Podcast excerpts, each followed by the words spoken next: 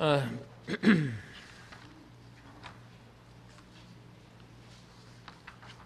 normalmente, hermanos, tengo muchos años que no interrumpo la serie de estudios que mes a mes vamos llevando con el propósito de aludir a algún día especial. No lo hago en ese propósito y no pensaba hacerlo tampoco hoy.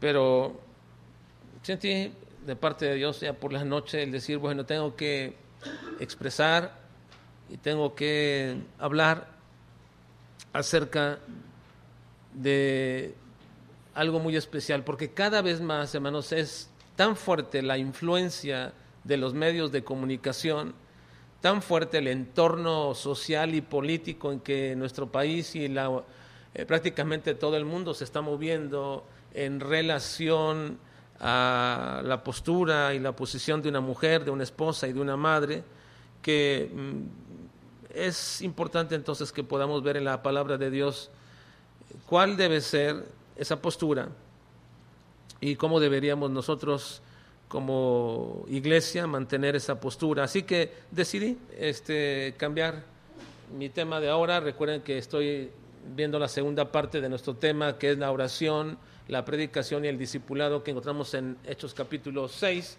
Y lo voy a, a pausar esta semana para luego retomarlo la próxima semana. Pero así que lo que quiero hacer en esta mañana, y no lo hago por verme obligado por el tema de una celebración, no porque por supuesto que, como todos han dicho ahora, doy gracias a Dios por todas ustedes hermanas que tienen la dicha y la bendición de ser madres, pero sí he querido aprovechar este momento para dirigirme a las mamás y sobre todo a aquellas que nos acompañan o visitan por primera vez o que han retomado el venir esta mañana o que no nos habíamos visto.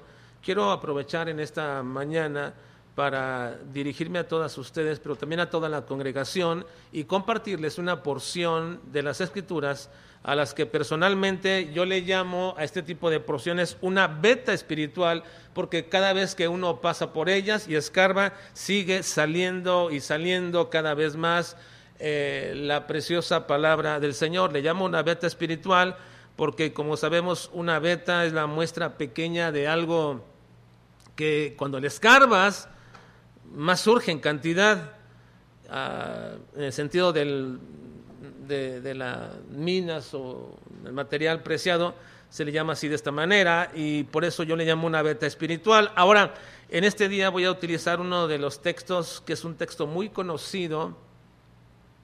Yo mismo he predicado, si no recuerdo porque estaba repasando, unas siete veces este texto y ahora lo voy a hacer una vez más porque contiene una de esas vetas a las cuales me referiré en esta mañana. Solo que antes les pido que repitamos y repasemos un texto que para todos ustedes es conocido, sobre todo para las hermanas. Proverbios capítulo 31, por favor, hermanos, vayan a Proverbios 31.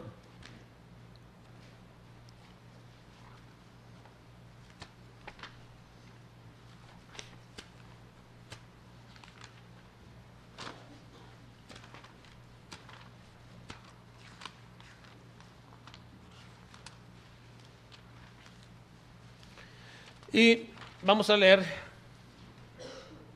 versículos 28 al 31. Proverbios 31, versículos 28 al 31. Por favor, voy a pedirles que todos podamos leer este pasaje. Proverbios 31, versículos 28 al 31. ¿Lo tienen, hermanas?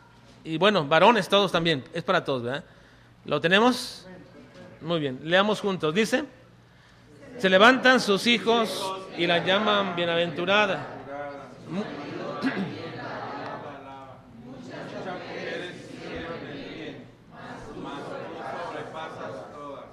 Engañosa es la gracia, vana la hermosura. La mujer que teme a Jehová, esa será alabada. Del fruto de sus manos y alábela en las puertas sus hechos.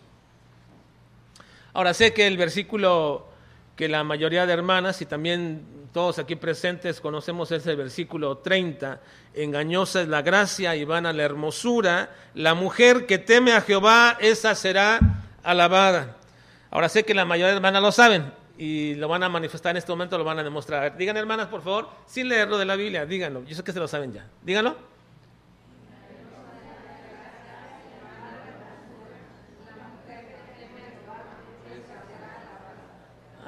Como que divagar este, un poquito, un poquito. Pero ya, ya, ya lo recordaron, así díganos todas, por favor. Dice, hermanas.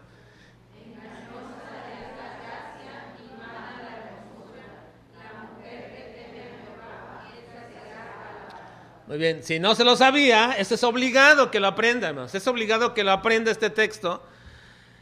Y es muy importante, no solamente para las hermanas, sino para también todos nosotros, acerca de lo que este texto nos habla. Miren, vamos a decirlo todos juntos. Dice, engañosa.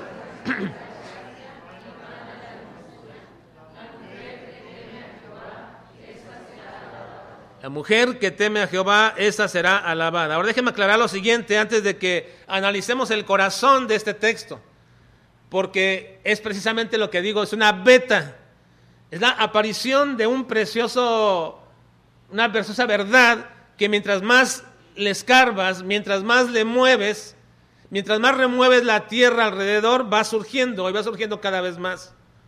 Pero déjenme aclararles lo siguiente antes de analizar el corazón de este texto. Primero, no creo que este texto tenga por objeto darles una receta o fórmula a las mujeres de cómo pueden ser ellas más atractivas y graciosas en su vida. Es decir, ¿Cómo es que pueden hacer ellas para que esas características no se vuelvan vanas? No, el texto no tiene nada que ver con esto. Dirá, bueno, es que entonces, ¿qué haría una mujer que si es, eh, eh, agraciada en su hermosura?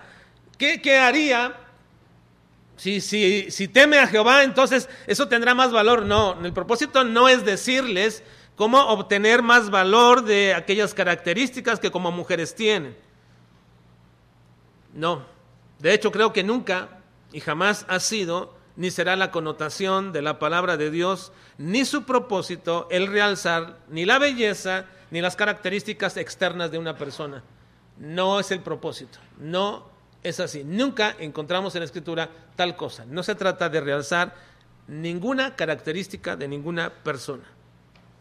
Así que hablar de este texto, el corazón de este texto, no es que ustedes tengan una pequeña receta o fórmula para que junto con su hermosura y su gracia, pues sean alabadas. No.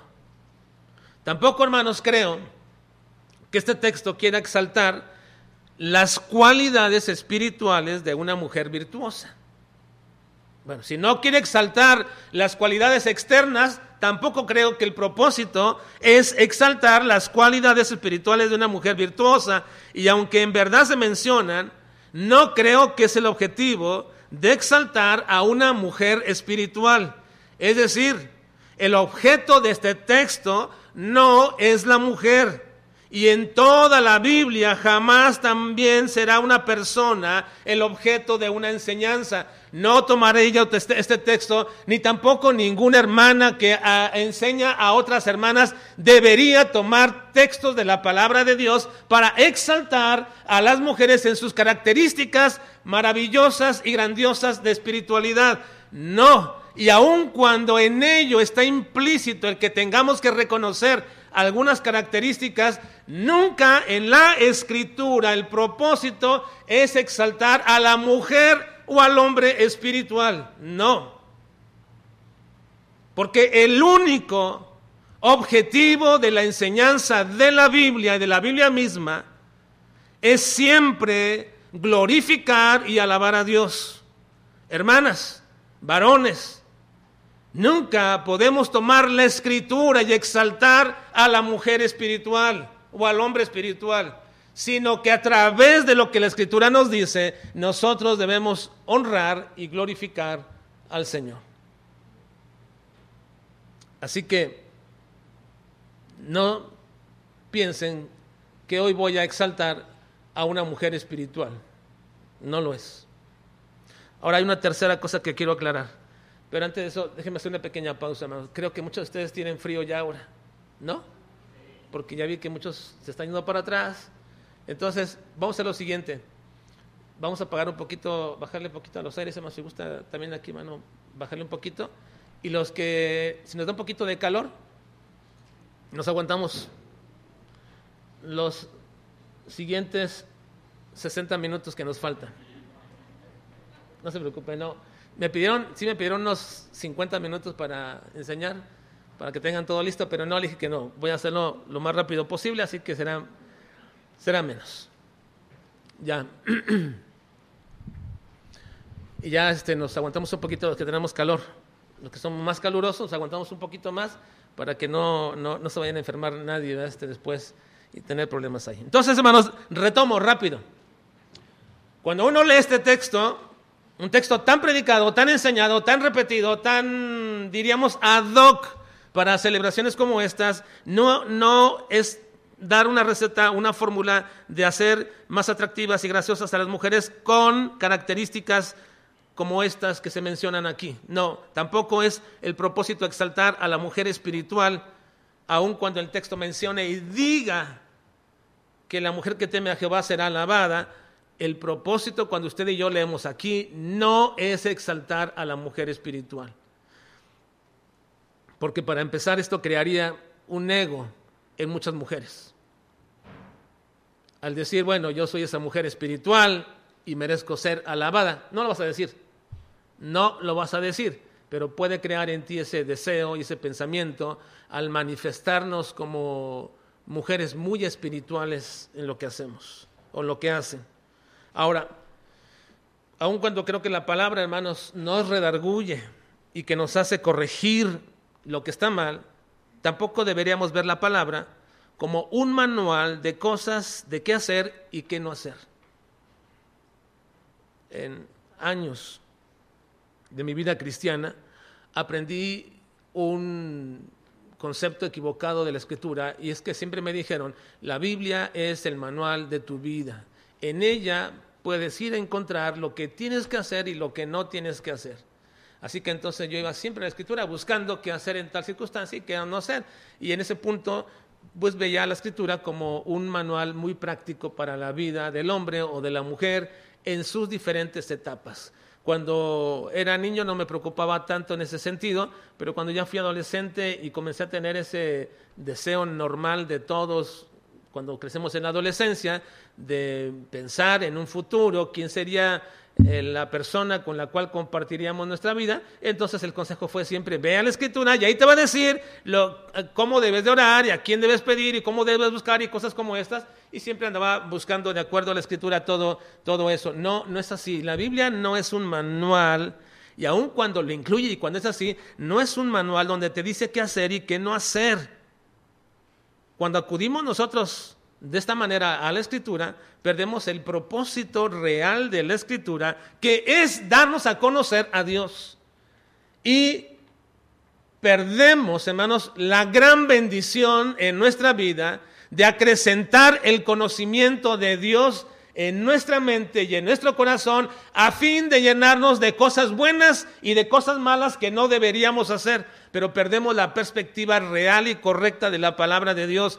La perspectiva correcta de la palabra de Dios es conocerle cada día más, cada día mejor, corregir nuestros conceptos equivocados acerca de Dios y a medida que más le conocemos en nuestra vida, déjeme decirle lo siguiente, en la medida que yo le conozco más en mi vida, las correcciones de lo que estoy haciendo mal viene de manera natural. Dios comienza a moverme a corregir esas cosas, sin que yo vaya y busque y vea acerca de algo en particular o definido. Ahora, por supuesto que la escritura tiene, manifiesta muchas cosas como estas, pero cuando yo voy en la búsqueda de Dios, cuando veo su carácter, cuando veo sus perfecciones, cuando veo precisamente a Dios eh, como algo principal en mi vida y comienzo a llenarme de ese conocimiento de Dios, ese conocimiento de Dios hará poco a poco que mis acciones sean corregidas o que sean fortalecidas. Así que creo, hermanos, que cuando vamos a estudiar un versículo como este, deberíamos quitar esas tres perspectivas erróneas. respecto a un versículo como este. No es exaltar a las mujeres espirituales, no es darle recetas o fórmulas de cómo acrecentar o hacer mejor la gracia y la hermosura de una mujer. Y tampoco creo, hermanos, que se nos ha dado para que usted y yo vayamos qué debe y qué no debe de hacer una mujer. Está implícito en ello, pero eso no es lo principal. Eso no es lo principal. Cuando usted va... Eh, hace comida o tiene todo preparado o van a algún restaurante y es este, libre y van todo eso, usted dice a sus hijos, no coman el postre, no coman, primero la comida después, pero la tentación siempre de un niño es comerse el postre primero, normalmente, y llenarse de todo eso, y después ya no quiere comer nada, ¿verdad? De todo ello. Y así sucede de pronto también en nuestra propia vida, hermanos, en nuestro propio estudio personal. Vamos a la escritura y queremos comer todo alrededor de la escritura y dejamos lo importante para después, que ya después no tenemos ni ganas de poder observarlo y verlo. Así que yo quiero en esta mañana decirles, hermanos, en ese sentido y en ese aspecto, que el tema de este versículo en realidad es hacer una marcada aclaración sobre el resultado que se da en una mujer y que llega a manifestar cuando conoce a Dios como debe conocerlo. Nadie y ninguna mujer aquí presente, ni ningún varón presente puede decir que ya conoce suficientemente a Dios. No lo puede decir. No lo puede decir. Ni debería decirlo. Ni, ni se atreva a decirlo. Pablo le dice a los corintios que para vergüenza de ellos mismos hay algunos entre la iglesia que no conocen a Dios. En 1 Corintios 15:34 dice, velad debidamente. Leanlo por favor, hermanos.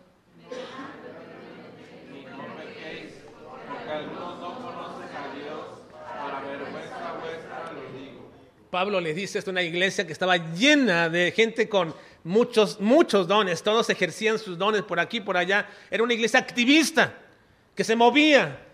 Y dice el Señor, dice Pablo, para su vergüenza, para su vergüenza, sépase que mucha de esa gente que hace tantas cosas en realidad ni conocen a Dios. Y eso es una vergüenza para ustedes.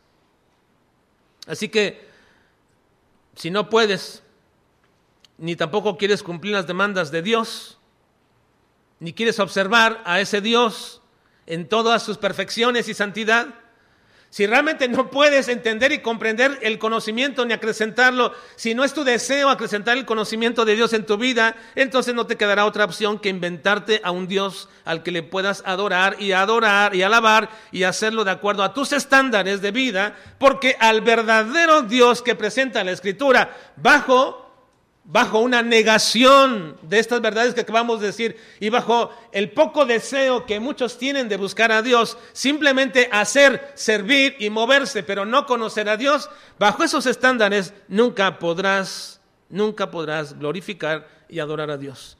Tendrás que inventarte un Dios ad hoc para hacerlo.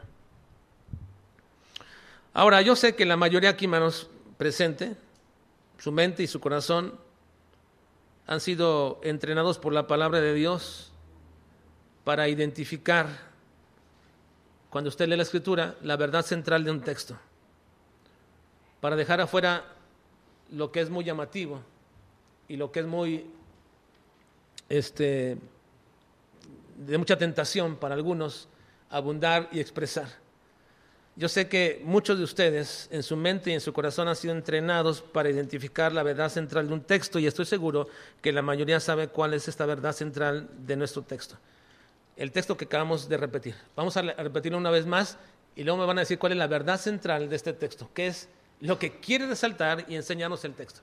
Leamos una vez más. Dice, engañosa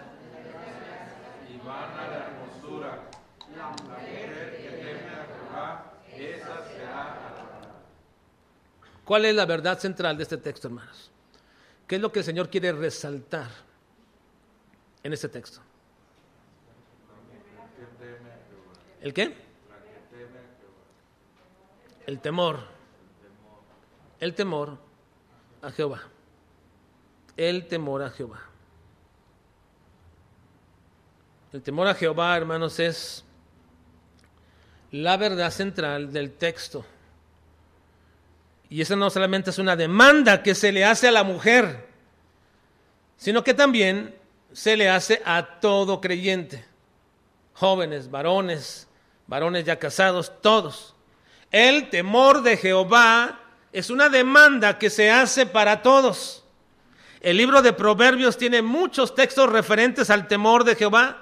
Proverbios 1.29 dice lo siguiente, por cuanto aborrecieron la sabiduría y no escogieron el temor de Jehová. Capítulo 2, versículo 5 dice, entonces entenderás el temor de Jehová y hallarás el conocimiento de Dios capítulo 8, versículo 13 dice, el temor de Jehová es aborrecer el mal, la soberbia y la arrogancia, el mal camino y la boca perversa, aborrezco. Capítulo 9, versículo 10 dice, el temor de Jehová es el principio de la sabiduría y el conocimiento de Santísimo, la inteligencia. Capítulo 14, versículo 26 dice, el temor, en el temor de Jehová está fuerte la confianza y esperanza tendrán sus hijos. El temor de Jehová es manantial de vida para apartarse de los lazos de muerte. El capítulo 15, versículo 33 dice, el temor de Jehová es enseñanza de sabiduría y a la honra precede la humildad. Capítulo 16, versículo 6 dice, con misericordia y verdad se corrige el pecado y con el temor de Jehová los hombres se apartarán del mal. Capítulo 19, versículo 23 dice, el temor de Jehová es para vida y con él vivirá lleno de reposo el hombre, no será visitado del mal. Capítulo 23, versículo 17.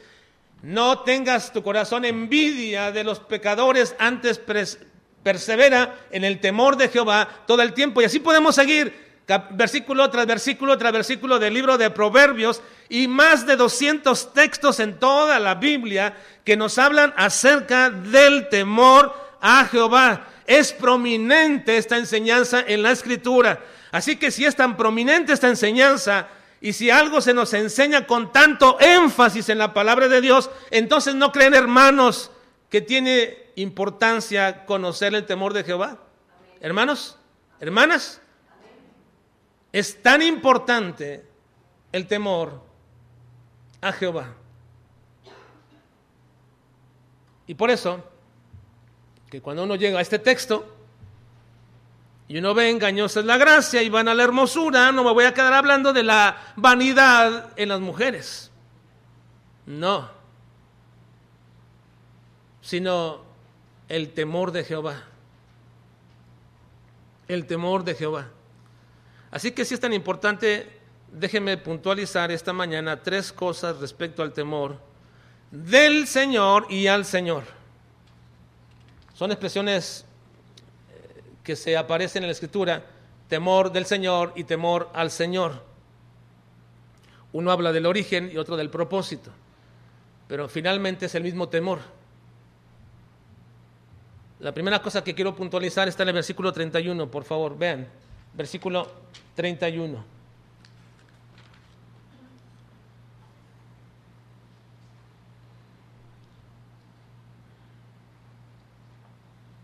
Perdón, versículo 30, versículo 30, perdón, 30. Dice, engañosa es la gracia y vana la hermosura. La mujer que teme a Jehová, esa será alabada. Ahora, el temor no es innato en una persona. Dice el versículo 29, muchas mujeres hicieron el bien, mas tú sobrepasas a todas. Ahora, aquí hay una diferencia y un contraste muy importante. Muchas mujeres hicieron el bien, mas tú sobrepasas a todas. Quiero decir, hermanos, que este texto nos enseña que el temor a Dios no es innato se aprende a través del proceso de guardar los estatutos y las leyes de Dios. Si el, temor a Jehová fuera innato en alguien o natural en toda mujer o ser humano, entonces no habría por qué hacer una diferencia al decir, muchas mujeres hicieron el bien, pero tú sobrepasas a todas. ¿Y qué es lo que hace la diferencia? El temor de Jehová. Si fuera innato, todos podrían tener temor natural del Señor. Ahora, nosotros no podemos cumplir toda la ley de Dios.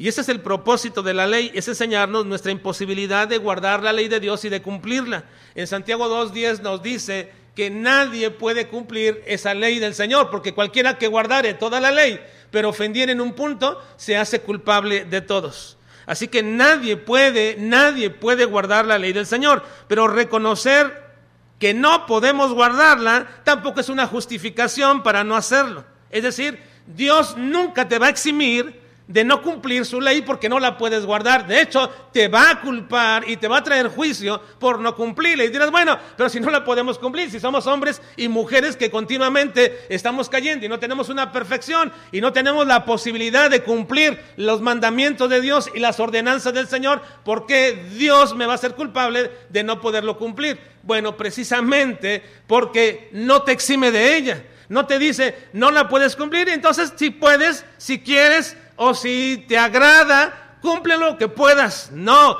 el Señor demanda y te demanda cumplirlo y como no la puedes cumplir, entonces, entonces te va a disciplinar. Nos va a disciplinar. Seguro tenemos, hermanos, en esta vida cristiana, en su desarrollo, es la disciplina del Señor. La disciplina del Señor es algo que vamos a estar continuamente sintiendo una y otra vez. Nadie se puede sustraer de la disciplina del Señor. ¿Por qué? La razón es que tú y yo no podemos cumplir sus demandas. No las podemos cumplir esas leyes. Y como no puedo cumplir esas leyes, Dios te va a estar disciplinando una y otra vez y otra vez y otra vez. Pero la disciplina del Señor es diferente a la disciplina de nosotros. Yo recuerdo cuando éramos niños que éramos siete hijos y todos éramos en escalerita y yo era el tercero de todos, así que a veces mi papá o mi mamá me hacían responsables por lo que estaban debajo de mí, por René, tenía que pagar por las culpas de él a veces, no sé, y otros más, porque de pronto hacían lo que no estaba bien y tú eres el responsable por esto. Pero algo era seguro siempre, y algo era seguro es que todo el tiempo que fuimos niños y estuvimos bajo, bajo el cuidado de nuestros padres, algo que siempre era seguro era la disciplina de mi padre y también de mi mamá. Eso sí era seguro, no nos podíamos escapar de ello. A veces nos escapamos de la disciplina de mi mamá, a veces porque la chantajeábamos y, y ahí estábamos todos ahí de pronto llorando y todo, pero a mi papá no le podíamos llorar porque mientras más le llorábamos, más fuerte era el, cintarazo. Y, lo hacía continuamente. Así que yo sabía que esto era continuo, continuo y no me podía escapar de él, de esa disciplina. ¿Por qué? Porque esa disciplina era necesaria para el perfeccionamiento de mi vida como hijo. Así que te diré algo más, algo que es seguro en tu vida es el hecho de que siempre vas a recibir y a tener la disciplina de parte de Dios. Y deberás estar esperándolo cada vez que tú y yo rompemos de manera consciente los mandamientos del Señor, sus mandatos. Deberíamos esperar. Dios no te va a eximir de esa disciplina. Según nuestro versículo, hermanos, hay una diferencia entre hacer el bien y tener el temor de Dios. Muchas mujeres hicieron el bien. Y luego, más tú sobrepasas a todas, porque tú temes a Jehová. Así que hay una diferencia entre hacer el bien y el temor a Dios. Hacer el bien es todo aquello que se menciona antes de nuestro versículo. Nuestras cualidades o las cualidades normales y hasta naturales que se mencionan en el verso son cualidades normales y naturales de toda madre, de toda mamá, que puede y debe de hacer. Ahora, no me voy a tomar tiempo para meditarlas y decirles lo que ustedes deben de hacer, mamás, pero la escritura se lo dice de manera muy clara. De sobra, ustedes saben esas responsabilidades que tienen como mujer, como esposa y como madre. Hay en este capítulo 31 18 responsabilidades y trabajos que toda mujer debe cumplir y de esforzarse por llevar a cabo. ¿Sí, hermanas? Si tú dices, bueno, es que mi madre no me enseñó a hacer aquello, lo otro, bueno, la escritura te demanda y te dice cuáles son tus responsabilidades como mujer, como esposa y como madre. Y aquí en este capítulo 31 hay 18 responsabilidades y trabajos que toda mujer debería de cumplir y esforzarse por llevarlas a cabo. Pero toda mujer, no solamente las tradicionales, no solamente las que están sometidas al régimen del patriarcado o la imposición machista, como suelen decir y, y mencionar en sus frases muy feministas, hoy día aquellas personas que están ideologizadas por la corriente de este tiempo. Esas mujeres liberadoras o libres, cuyas, cuyas pensamiento y cuya ideología, se los digo abiertamente, son antibíblicas, no son bíblicas. Y ninguna mujer cristiana que lee la escritura y que la entiende debería apoyar. Y no estoy diciendo de ninguna forma, y lo aclaro también en este momento, que la mujer debería aguantar o tolerar la violencia. No me refiero a eso, ni tampoco al desprecio y la humillación. No me estoy refiriendo a esas cosas. Eso también es condenado en la escritura a todo varón que lo hace y que trata de esta manera a las mujeres. Estoy hablando del rol bíblico con el cual Dios las creó. Tome su Biblia y enumere las 18 cosas mencionadas aquí en estos versículos. Enumérelas. Y luego haga un pequeño examen respecto a ese asunto, porque esas son las labores, las obligaciones del rol de una mujer que Dios ha dispuesto. En los versículos 11 al 27 se menciona lo que toda mujer, esposa y madre debe de hacer. No lo voy a meditar, solamente las voy a leer. Vean el versículo 11, por favor. En adelante las voy a leer solamente. Dice, el corazón de su marido está en ella confiado y no carecerá de ganancias. Le da ella bien y no mal todos los días de su vida. Busca lana y lino y con voluntad trabaja con sus manos es como nave de mercader, trae su pan de lejos, se levanta aún de noche y da comida a su familia y raciona a sus criadas.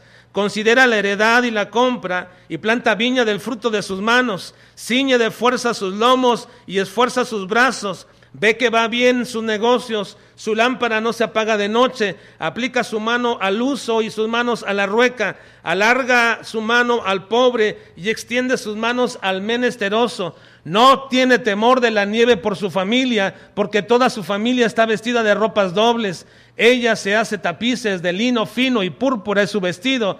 Su marido es conocido en las puertas cuando se sientan con los ancianos de la tierra. Hace telas y vende y da cintas al mercader. Fuerza y honor son su vestidura y se ríe de lo porvenir. Abre su boca con sabiduría y la ley de clemencia está en su lengua considera los caminos de su casa y no come el pan de balde. Se levantan sus hijos y la llaman bienaventurada y su marido también la alaba.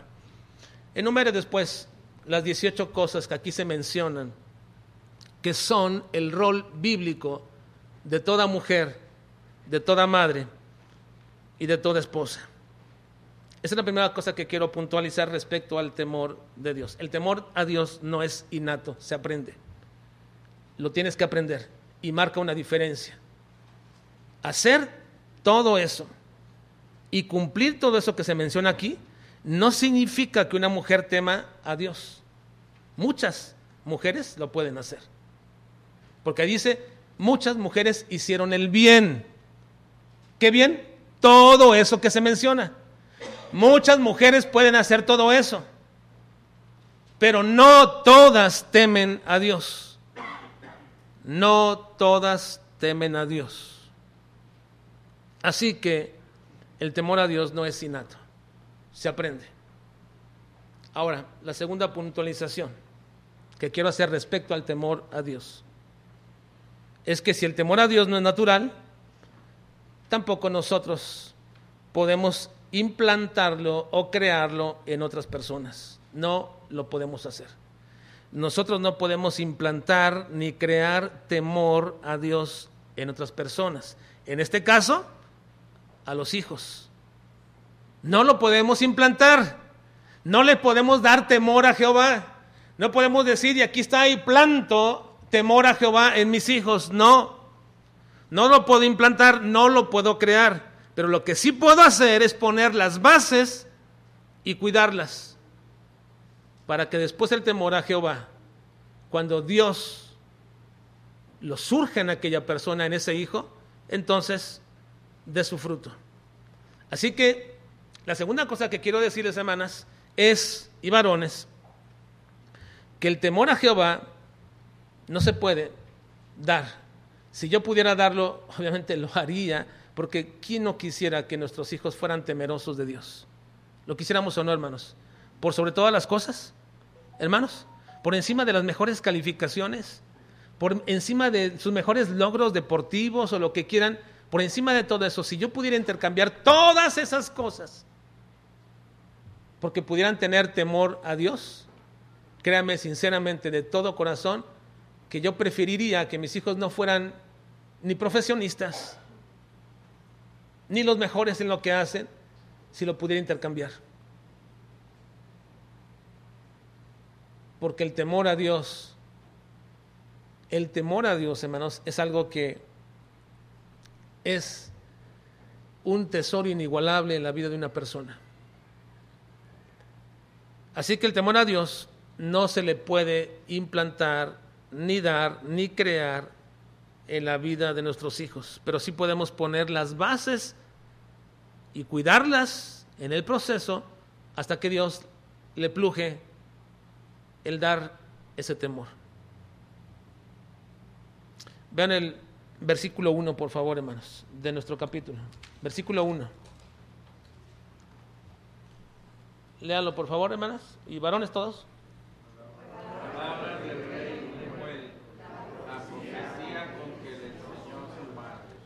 A ver, ahora sí todos leámoslo. Una vez más, leámoslo, dice. Palabras, Palabras del rey Lemuel, la profecía con que le enseñó su madre.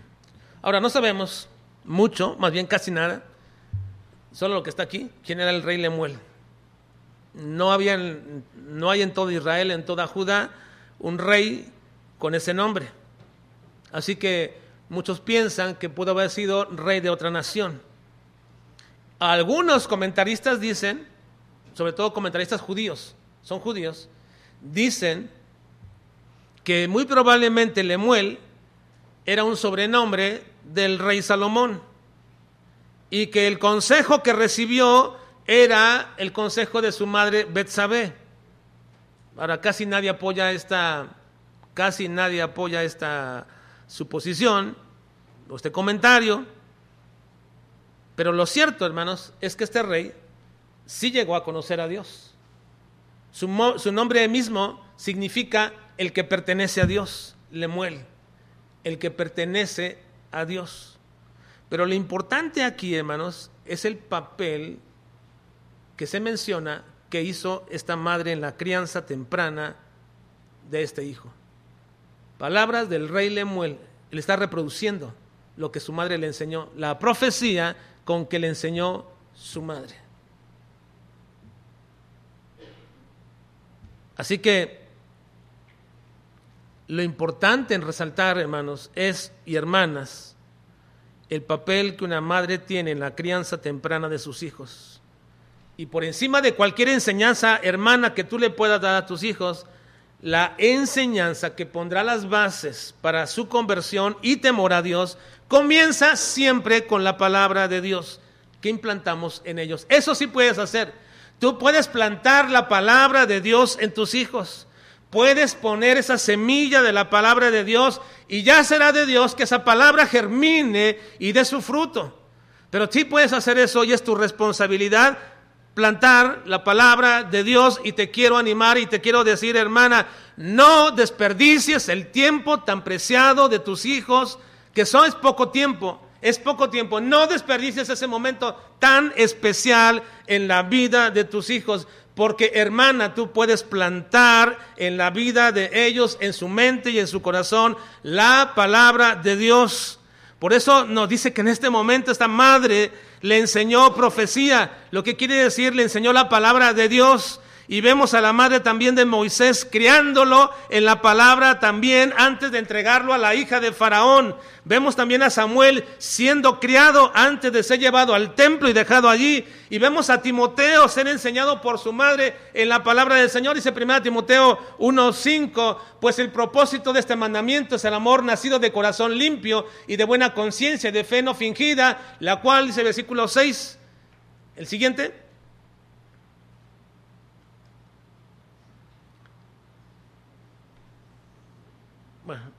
El punto era de la cual habitó primero en tu abuela Loida, en tu madre Unice y después en ti.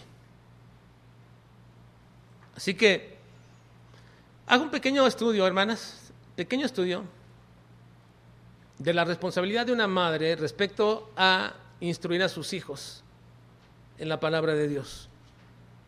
Y va a ver cómo es que muchas madres entendieron que los años formativos de la vida de un hijo es indispensable, sobre todas las cosas, enseñarles la palabra de Dios, aun cuando nosotros no podemos implantar en ellos el temor a Dios, porque eso solamente lo hace Dios, con su palabra y con el Espíritu Santo, sí podemos cuidar el proceso con una enseñanza directa y constante los años formativos de la vida de un hijo son los primeros seis años. Después de seis años, simplemente se fortalece y se intentan cambiar algunas cosas. Pero es muy difícil. Lo que implantaste en los primeros seis años de la vida de un hijo, bien plantado, va a perdurar.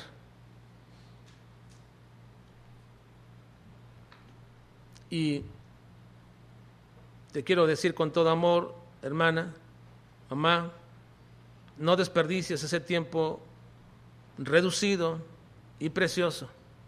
Enséñale la palabra de Dios. Enséñale a memorizar textos de la Biblia. Tómate un tiempecito con tu hijo. Los niños son, absorben, absorben la palabra de Dios y lo aprenden de manera tan, tan fácil que te sorprenderías ver a algunos de nuestros niños cómo se aprenden versículos y versículos y versículos, lo aprenden de manera tan rápida. Enséñale, enséñale a aprender texto de la Biblia, enséñale las perfecciones de Dios, las puede entender, enséñale cómo es Dios, enséñale a alabar a Dios, canta con tus hijos, canta con ellos, enséñale coritos, enséñale cantos, enséñale todo eso. Cuida el proceso hasta que el temor de Dios surja en su corazón, si es que Dios desea hacerlo y si Dios quiere hacerlo. Enseña, cuida ese proceso, porque solamente de un corazón convertido por Dios surge el corazón, surge el temor de Dios. Es nuestra responsabilidad como padres, padre y madre, el guiar a nuestros hijos en este proceso. Pero déjame decirte que las hermanas que son mamás tienen una oportunidad inigualable y un privilegio de hacerlo mucho, con mucho más tiempo que los varones. Mucho más. Así que, con todo respeto, no pierdas, no pierdas el tiempo con cosas tan superficiales Iba a decir telenovelas, pero ya creo que ya no las ven, ¿verdad? Ya no se ven. Ya no se ven telenovelas, ¿verdad? ¿O sí? Ya no es el... ¿No? Ah, qué bueno que todo el mundo dice, ¿qué es eso? qué bueno. Pero hermanos, hermanas, sinceramente, de todo corazón, no pierdas, no pierdas el tiempo en cosas tan vanas y superficiales. Te esfuerzas demasiado para que llevarlas a una clase de gimnasia, de inglés o de lo que sea, para acá, para allá, te mueves, gastas y todo eso. Pero, pero hermanos, comprarles una Biblia, anotar cómo van avanzando, tomar el tiempecito con ellos. Eh, un niño de escuela dominical aquí de nuestra iglesia, no voy a decir para que sus papás no digan nada y no se sientan mal, pero siempre dice que no trae su Biblia aquí porque sus papás se la quitan cuando entra, porque a ellos se les olvidó. Pero los niños Desean, desean. Hay retos ahí en la escuela dominical. Hay retos en la escuela dominical que les hacen este aprenderse textos de la Biblia y se los aprenden de, rápido, con un deseo. Hermanas, no desperdicien el poco tiempo, porque es poco tiempo. Seis años. E incluso algunos dicen que solamente tres años. Las cosas que digas, hagas, inculques en los primeros tres años, va a ser, va a ser de manera inquebrantable, inigualable en la vida de un hijo. Ahora, hermanas, ustedes tienen una oportunidad y privilegio inigualable porque tienen más tiempo con ellos, así que cumple el llamado de Dios para una madre instruyéndole la palabra. Ahora quiero culminar esta mañana con la tercera puntualización. Eh, no leí el, título de esta mañana, ¿o sí, sí dije? Creo que no va. Ponlo, por favor, Richie, este Richie, por favor, porque se me pasó decirles el llamado más sublime de una mujer, una esposa y una madre. El llamado más sublime. El llamado más sublime de una mujer no es ser mujer, ni de una esposa ser esposa, ni de una madre ser madre. Ese es un llamado de Dios, ciertamente, para toda mujer, para toda madre y toda esposa. Pero el llamado más sublime que una mujer, una esposa y una madre puede tener es precisamente lo que quiero hablar en esta última puntualización del temor de Dios. He dicho, en primer lugar, que el temor a Dios o el temor de Dios no es innato, no nacemos con él, tiene que aprenderse. En segundo lugar, es que como si no es nato y natural, entonces tampoco lo podemos nosotros dar e implantar y crear en nuestros hijos. Eso lo hace Dios. Pero la tercera cosa respecto al temor de Dios es que hay un llamado sublime para toda mujer y toda madre, y esta es precisamente la tercera puntualización respecto al temor a Dios. El temor a Dios, el temor a Dios es tu llamado más sublime. El temor a Dios. Y ese temor a Dios es evidente y es práctico. El temor a Dios es evidente y es práctico. No es un mero concepto. No es una mera suposición de que tú temes a Dios. El temor a Dios es evidente y es algo práctico. Se puede conocer quién es temeroso y en este caso temerosa a Dios. Se puede. Miren, el versículo 28 dice, versículo 28 dice,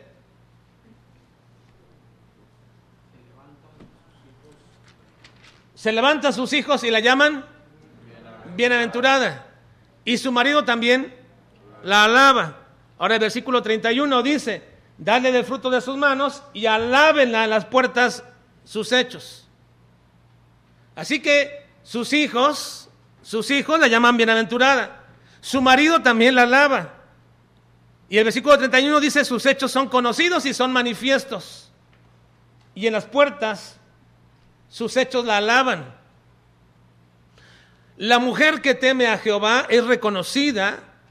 La mujer que teme a Jehová es reconocida de tal manera que los propios hijos la llaman bienaventurado. Y su marido también reconoce a esa mujer que teme a Jehová y la alaba. E incluso sus obras, sus hechos son conocidos en las puertas y son parte de la alabanza que recibe. Ahora, usted dirá, pero no tratamos nosotros de que la mujer no sea alabada. Por supuesto, no estamos diciendo que usted alabe a la mujer que teme a Jehová. Simplemente es el resultado natural, resultado natural de una mujer que teme a Jehová y entonces recibe la alabanza de su esposo, la alabanza de sus hijos y aún sus hechos mismos manifiestan que teme a Jehová. Ahora, no son todas las cosas anteriores que se mencionan que hace una mujer virtuosa, esos hechos, pero recuerden que esas serían acciones que toda mujer puede llegar a hacer y que sus hijos y esposos pueden observar qué es lo que motiva a esta mujer para hacer todo eso, el por qué hace todo lo que hace y que la hace diferente a las demás. Es el resultado del verdadero temor a Dios Déjeme culmino explicándoles un poquito más acerca del temor a Dios para que podamos diferenciar, porque el llamado más sublime de toda mujer, esposa y madre es temer a Dios, por encima de todas las cosas. Tu llamado más sublime, hermana, es temer a Dios. Sea que no estés casada, sea que estés casada o sea que seas madre, tu llamado más sublime es temer a Dios. El miedo, hermanos, es una emoción y es un impulso que nos mueve hacia un sentido de supervivencia y seguridad. Todos hemos tenido miedo, todos en algún momento.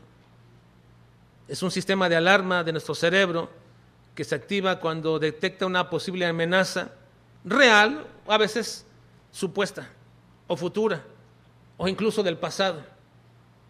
Es un mecanismo de supervivencia y defensa el cual le permite a una persona responder ante situaciones adversas con rapidez. Ese es el miedo. Pero el temor, aunque muchas de las veces lo relacionamos con el miedo, va más allá, ya que el miedo es una emoción, una reacción innata, algo que se crea en nuestro cerebro por lo que está aconteciendo a nuestro alrededor pero el temor no viene del cerebro. El temor viene del corazón y tiene un proceso de desarrollo y es un aprendizaje. Porque no viene de la noche a la mañana el temor. Se va alimentando, alimentando de tal manera que comienza a crear temor. Ahora, hay dos clases de temor. Uno de este temor es llamado el temor punitivo es el que va provocando en ti una reacción porque conoces y sabes las consecuencias de haber hecho algo incorrecto y entonces tienes temor porque sabes lo que te va a ocurrir. Ese es el temor punitivo, lo sientes. Sabes que no fuiste a trabajar por flojera, sabes que no hiciste la tarea, sabes que no estudiaste y el temor viene a ti porque sabes que va a venir una consecuencia por eso. Eso es lo que muchos confunden con eh, ese temor o ese miedo por algo que ya conoces y es el temor punitivo. Pero hay un segundo temor. Y ese es el temor que se llama temor de sumisión. Y es el que muchos confunden con respeto. Pero no, no es respeto. Cuando alguien dice que le temas a Jehová, no es tenerle respeto. Lo debes tener, pero no se refiere a eso. El temor a Jehová no es solamente respeto. Va más allá de todo eso porque se va desarrollando en nosotros un miedo ante quién es Dios. Porque entendemos la autoridad y el dominio que por de alguna manera nosotros teníamos cuando éramos niños a nuestros padres pero ahora ya convertidos a Dios, entonces ese temor a Dios es la sumisión que tenemos delante de la majestad y de la grandeza de Dios. Es cuando nos sometemos a la soberanía de Dios. Dice Hebreos capítulo 12, versículos 7 al 9. Si soportáis la disciplina, Dios os trata como a hijos. ¿Por qué? ¿Qué hijo es aquel a quien el Padre no disciplina? Pero si se os deja sin disciplina, de la cual todos han sido participantes, entonces sois bastardos y no hijos. Por otra parte, tuvimos a nuestros padres terrenales que nos disciplinaban y los venerábamos. Y los venerábamos. ¿Por qué no obedeceremos mucho mejor al Padre de los Espíritus y viviremos? Porque si bien es cierto que nuestros padres coaccionaban nuestro temor mediante la disciplina física, el temor a Dios es simplemente, hermanos, someternos a Dios, no solamente por temor a la disciplina, sino por el reconocimiento de su grandeza y de saber que no puedes escaparte jamás de su mano. No lo puedes hacer. Y qué bueno que así sea. Porque cuando yo como creyente puedo entender que no me puedo escapar de la mano de Dios, no solamente entiendo su soberanía y no solamente entiendo su, autoridad en mi vida, sino que entiendo también la seguridad que esto produce en mi vida. No me puedo escapar de su mano. Y cada vez que siento la mano de Dios disciplinándome, también siento la seguridad de que estoy en su mano. Y eso es grandioso, hermanos. Porque si Dios no nos disciplina, y si no has sentido la disciplina de Dios, entonces lamentablemente tengo que decirte, no eres hijo de Dios. No sois hijos, y el escritor dice una palabra fuerte, sois bastardos. No sabes quién es tu padre. No sabes quién es tu padre. La sumisión, hermanos, a Dios es una evidencia palpable de todo aquel que teme a Dios. Y ese es el llamado más sublime, no solamente de la mujer, sino de todo cristiano. El llamado sublime es teme a Dios. Ser temeroso una mujer y un hombre de Dios.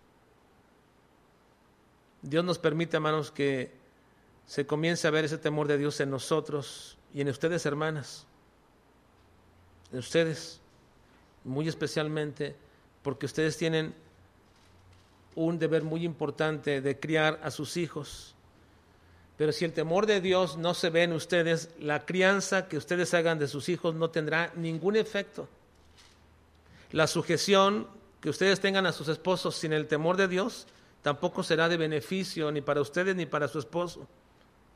Y su desarrollo como mujeres, esposas y madres sin el temor de Dios es un fracaso en todos los términos espirituales.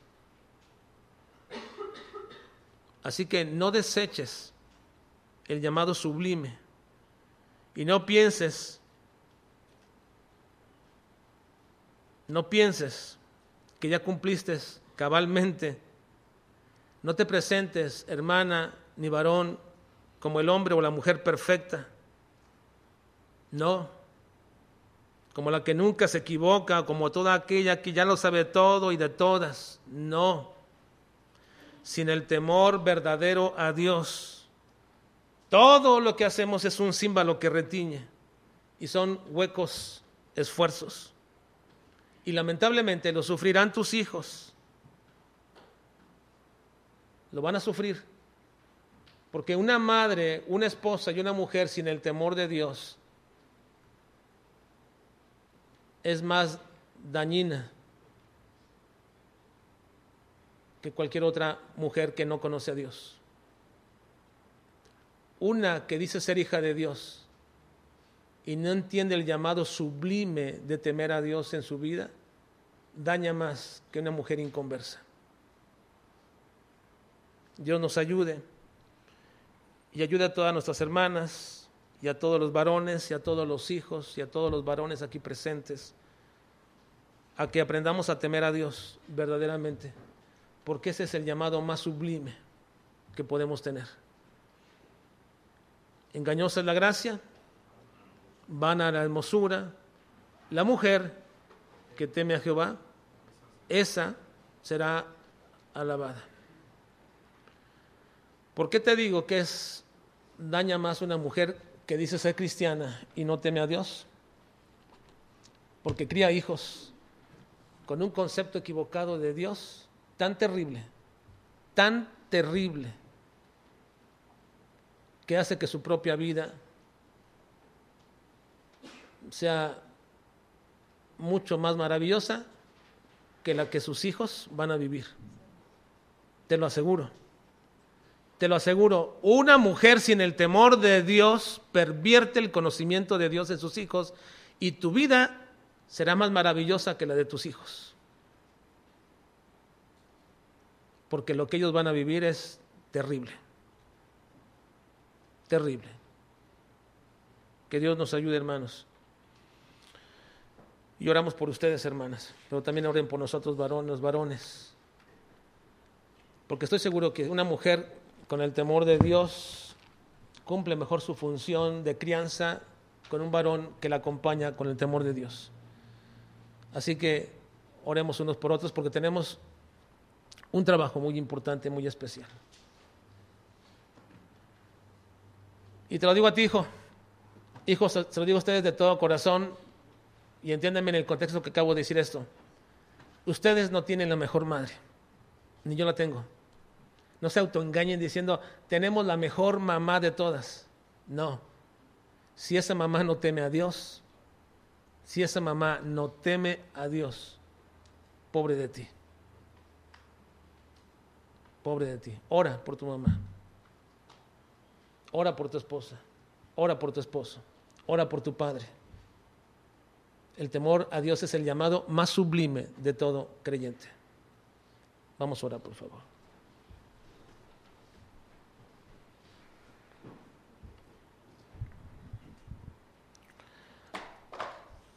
Señor,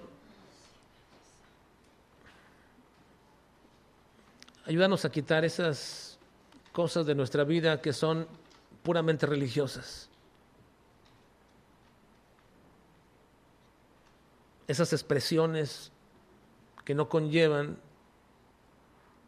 en realidad un temor verdadero a ti expresiones de actos, expresiones de nuestra boca, expresiones de todo tipo, Señor, que solo manifiestan religiosidad, pero no verdadero temor. Perdónanos, Dios. Perdónanos porque no hemos logrado entender quizás cabalmente lo que significa temerte. Ayúdanos, Señor, ayúdanos y guíanos en nuestra vida para poder establecer de acuerdo a tu palabra y la obra de tu Espíritu Santo, un creciente temor a ti. Ayúdanos, Señor. Nuestra vida necesita ser cambiada, necesita ser transformada, necesita, Señor, avanzar. No en el cumplimiento de ser mejores madres, ni mejores esposas, ni mejores mujeres, ni mejores varones, ni esposos, ni padres, sino necesita avanzar en ser cada día más temeroso de ti, Señor rompe nuestro orgullo, nuestra autosuficiencia, nuestra autoconfianza. Y humíllanos, Señor, humíllanos en nuestra vida para reconocerte y para tener temor tuyo, Señor, como quizás nunca lo hemos tenido. Ayúdanos, Dios.